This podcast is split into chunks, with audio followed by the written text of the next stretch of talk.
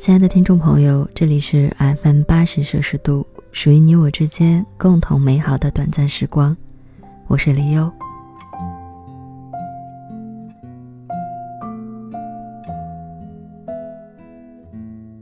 因为不止一次有朋友跟李优说想听小韩的那一期，那一年的北京美得像北平。其实李优也很喜欢这个故事。那就把它拿来跟大家一起分享好了。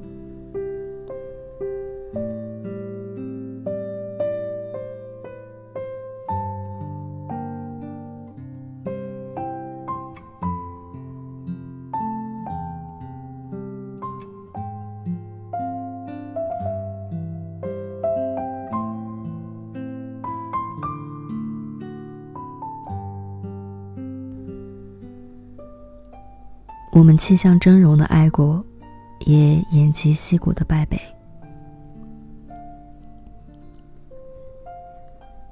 二零零九年的时候，我和江东在北京。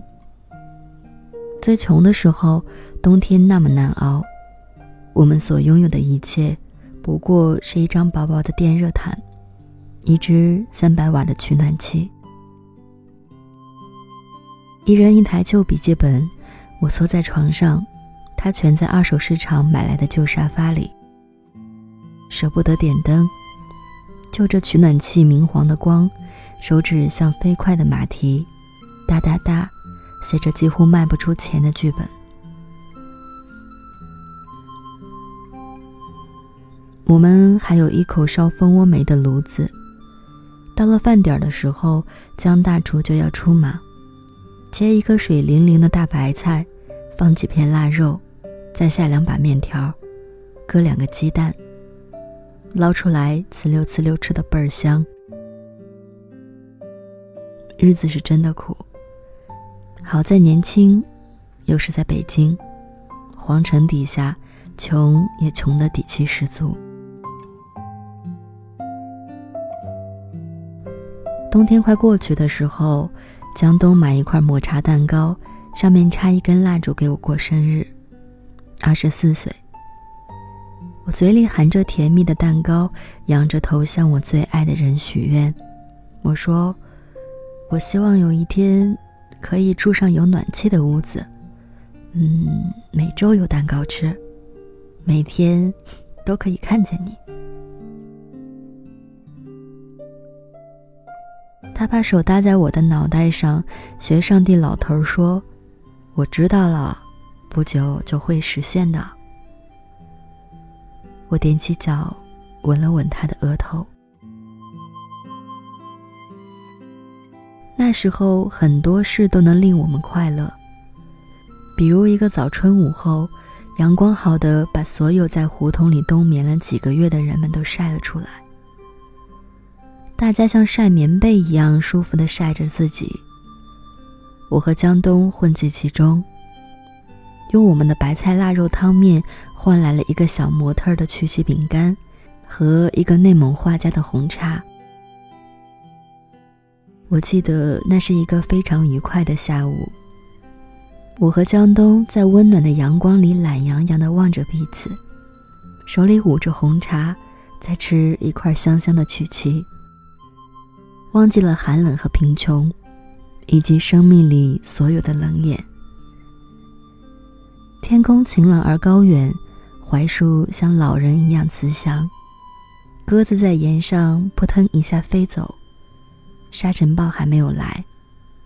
这样的春天，美好的让人忘乎所以。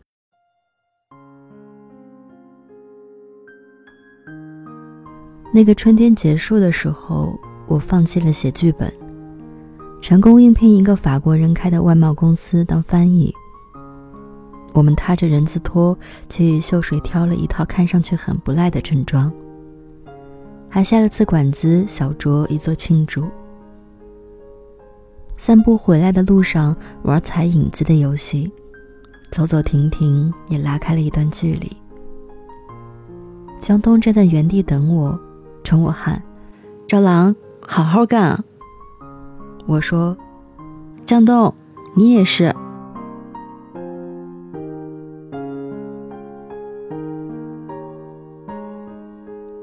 起初工作的那几个月我们的生活温馨而井然有序。每天早晨我都可以带一个江东连夜做好的便当去公司穿戴整齐后拎着高跟鞋再悄悄的折回来。江东还在睡觉，但会迷迷糊糊的亲我一下。下班回来倒两班地铁，虽然饿得饥肠辘辘，可是，一推开门，就会有可口的饭菜等待着我。吃完晚饭，我们会在胡同里遛弯儿。江东和我讲一讲他新写的东西，我会说公司里的八卦作为交换。每个月我们会去小剧场看几次话剧，在麦当劳吃一个巨无霸，然后睡眼惺忪地坐在末班地铁上。我的脑袋不停地低下去，江东眼疾手快地捧住，把我抱在他怀里睡。那时候，我们是那么快乐，快乐的在二零一零年的冬天搬进了一间有暖气的一居室里。虽然房子有些年头，交通也更加不便，但是有暖气就弥补了一切。那些冷的滴水成冰的夜晚里，我头枕在江东的腿上，听着暖气管里咕噜咕噜的水声。好像炉子上一锅煮的奶白奶白的鲫鱼汤。我问江东：“哎，我们什么时候结婚啊？”他把一个珍贵的用热水泡过的草莓塞进我嘴里，很快很快。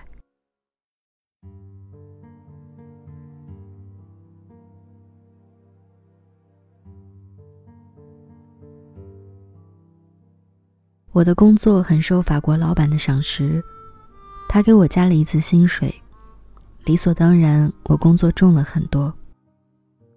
不仅做翻译，还兼了一部分接单员的活儿。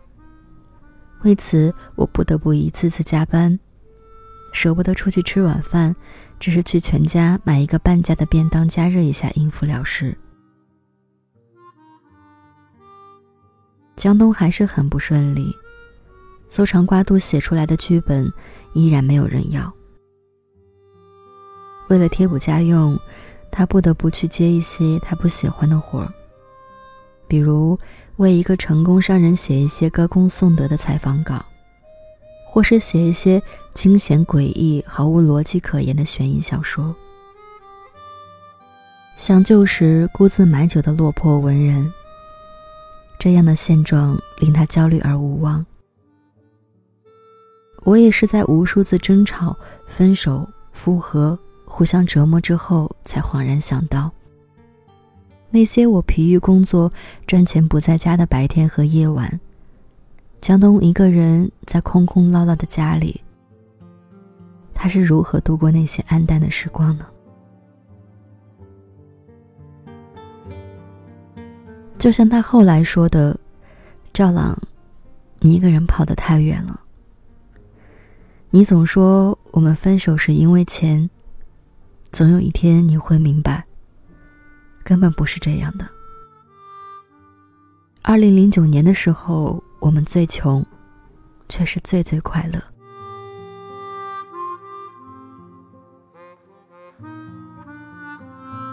这样的生活令我看不到希望，我变得越来越焦虑，并且把这种焦虑全都发作在江东身上。挑剔他做的饭菜难吃，在半夜写稿影响我睡觉。甚至他抽几块钱一包的香烟，都被我斥责为不懂事。我把烟揉碎了扔进垃圾桶，把自己锁在厕所里哭。我害怕这样的生活，这样日复一日挣扎着、奋力的保护着我们的小生活。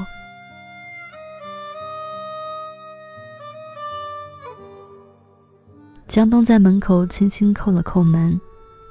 赵朗，你是不是觉得我很没用？这样的话令我更加难过。我打开淋浴洗澡，倾泻而下的热水落在我的身上，覆盖了江东在门外说的话。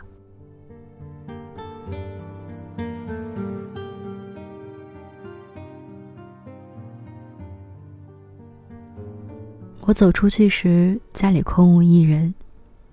江东不知去哪儿了，但是电热毯已经开好。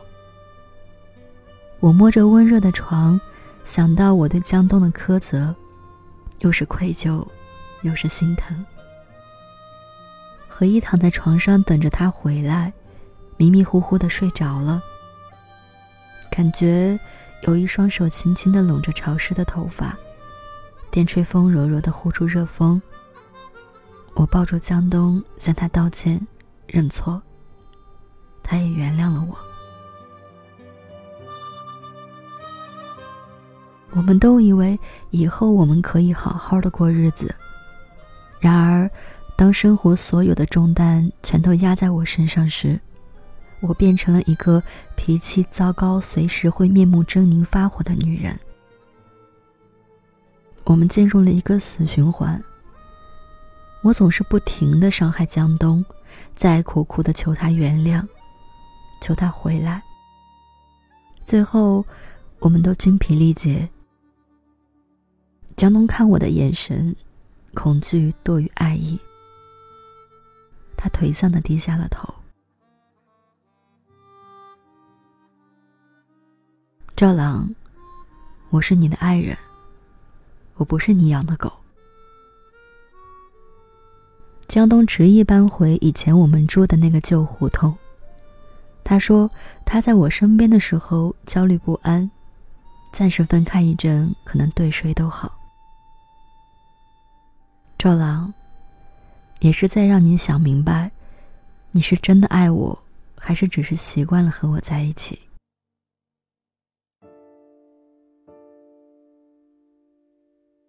江东刚搬出去的那一阵儿，我总是在夜里恍惚听到他一个人在本子上沙沙写故事的声音。半夜哭醒，他不在身边。一床清冷的月光。我鼓起勇气打他的手机，显示是停机。为他充值了再打过去，他已经关机了。我不知道我们这样算不算分手。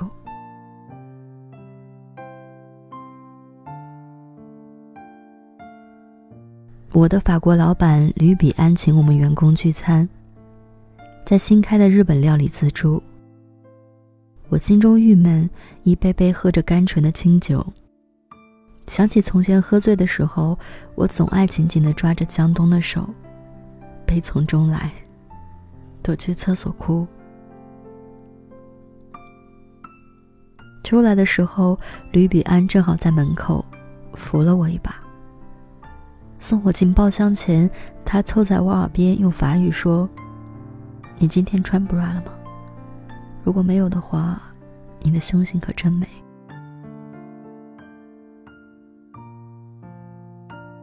我面红耳赤，又不敢当场发作。坐回人群中，只能任由胸口一团怒火不停的烧，又是委屈，又是害怕。手紧紧握着手机，打给江东，他挂掉了我的电话。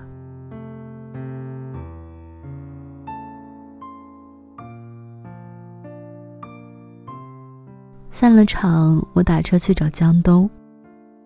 深夜走在那条逼仄的小巷子里，所有前尘往事一幕幕的在眼前淡入又淡出。我以前给江东做过一个心理测试：一串葡萄你怎么吃？是先吃最甜的，还是先吃最酸的呢？江东选择了后者，而我选了前者。所以江东有希望，我只有回忆，而回忆是无济于事的。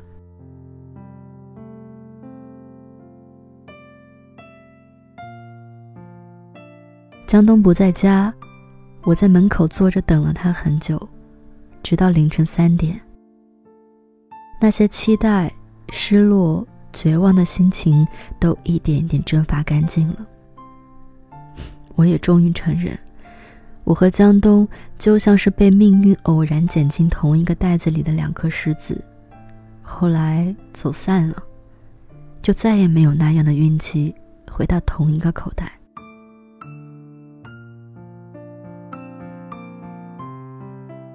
我没有辞职，相反，利用吕比安对我的一丝好感，我在职场发展的更加好。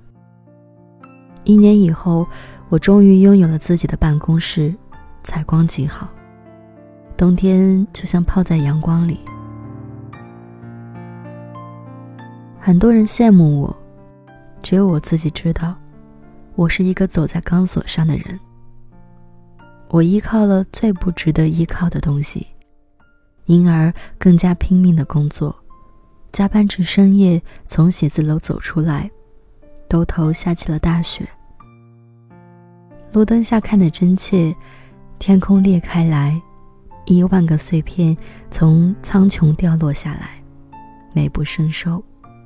但是不敢多看，太凄凉了。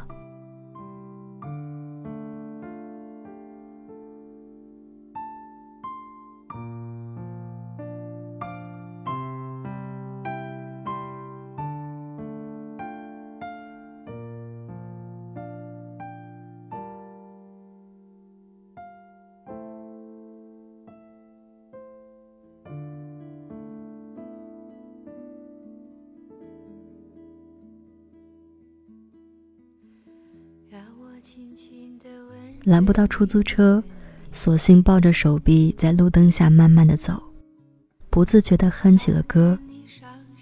我要飞翔在你每一个彩色的梦中，路遥远，我们一起走。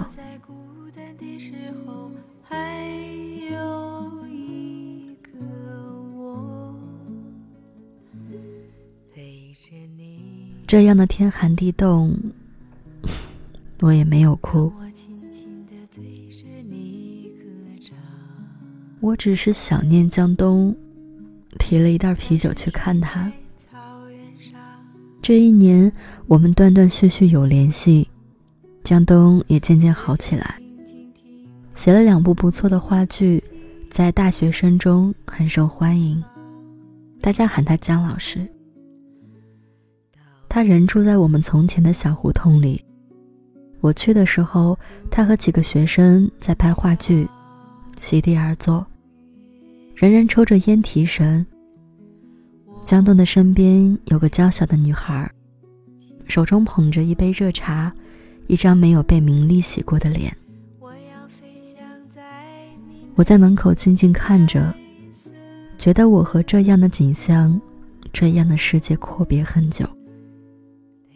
我突然就不敢进去了，把啤酒放在门口，轻手轻脚的走了。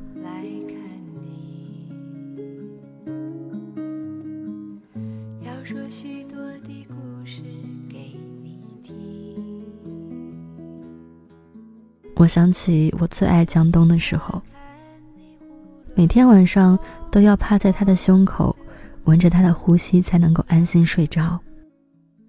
这些江东不会知道，就像我也不知道，在那些吵得面红耳赤的夜晚，他总会在我睡着以后抱一抱我，说他爱我。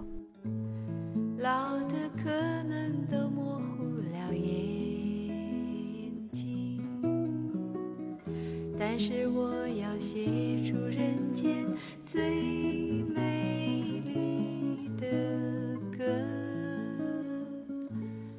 送给你，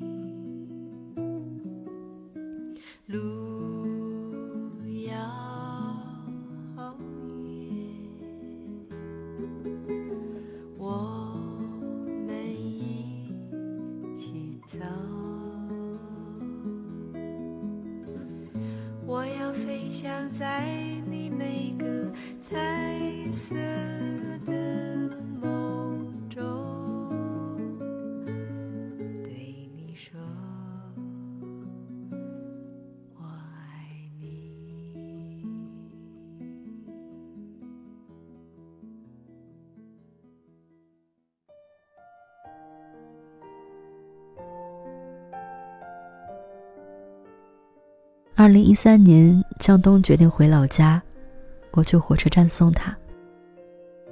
令我有些意外，那个娇小的女孩没有和他一起回去。我没有问，因为已经没有资格再问出口，只能似旧日好友一样慎重的抱一抱他。他问我：“赵朗，你想一起回去吗？”我摇了摇头。我不是从前的赵朗了。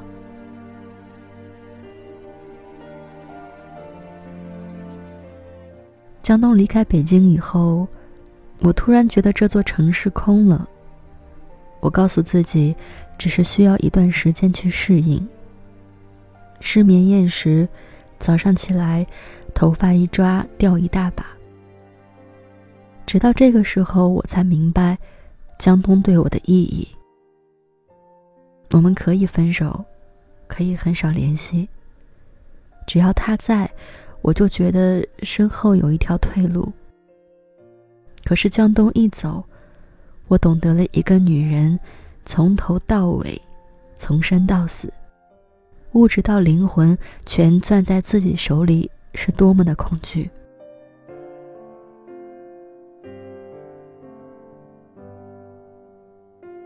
以前我听说，北京每一天早晨平均有四十七个白领死于车祸。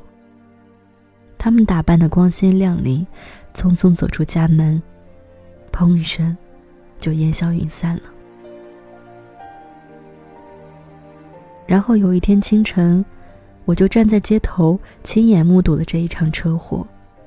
那个女生跑得比我快一步，为了和我抢同一辆出租车。就在几秒间，被对面开过来的一辆车撞飞几米远。血渐渐漫出来，场面惊骇。他竟是替我踏上了死途。我站在烈日下，心有余悸，害怕惊恐到极点，喘不上气来。我突然感到生命的荒谬感，它像一根钢针戳穿了我。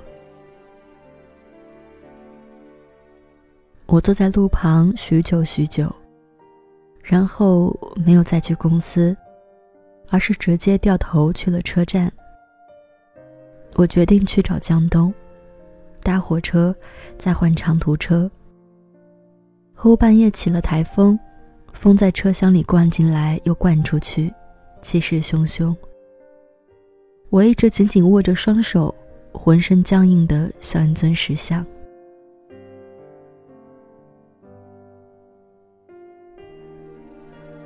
你们热衷看电影的话，知道出现这一幕千山万水压着全部身家奔赴的场面之后，大抵跟着意外。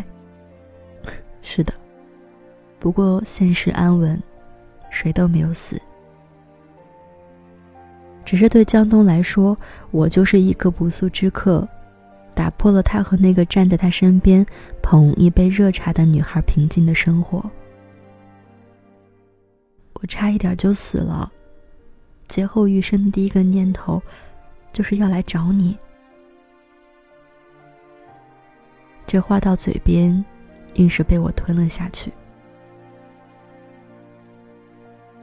江东连夜送我去长途车站，黯然的说：“我以为你不会回来了。”我说：“我也以为我不会回来了。”之后，我们谁也没有说话。江东安静的举着手电筒，照亮前面一小片石子路，反复提醒我当心，不要摔着。我落在他身后，在一片漆黑里，无声的落泪。我安慰自己，会回来的。以后等你老了，就回来养老嘛。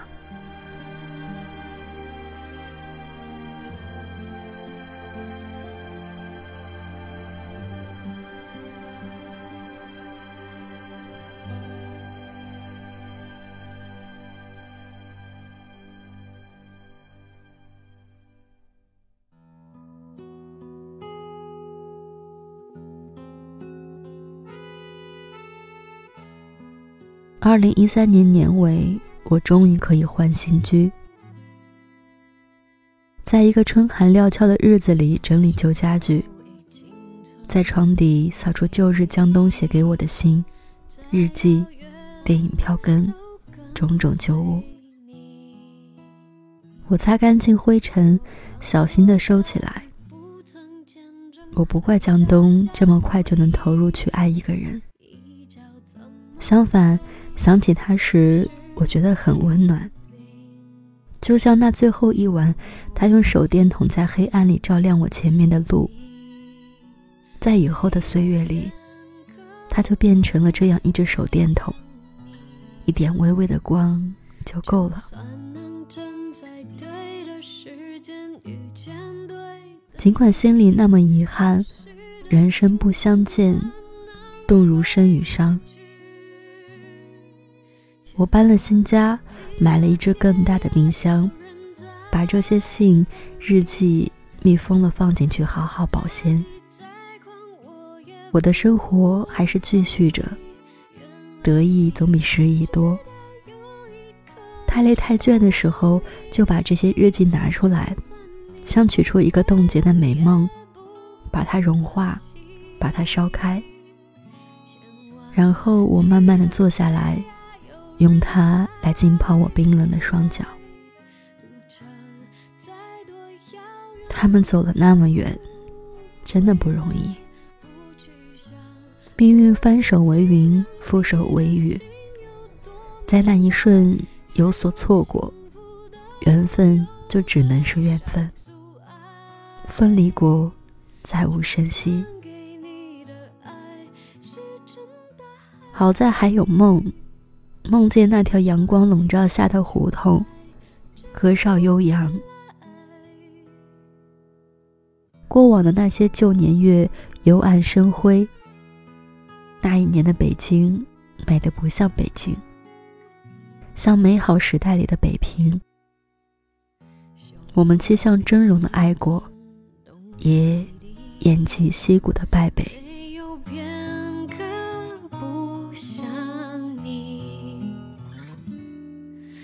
就算能站在对的时间遇见对的你，遗失的青春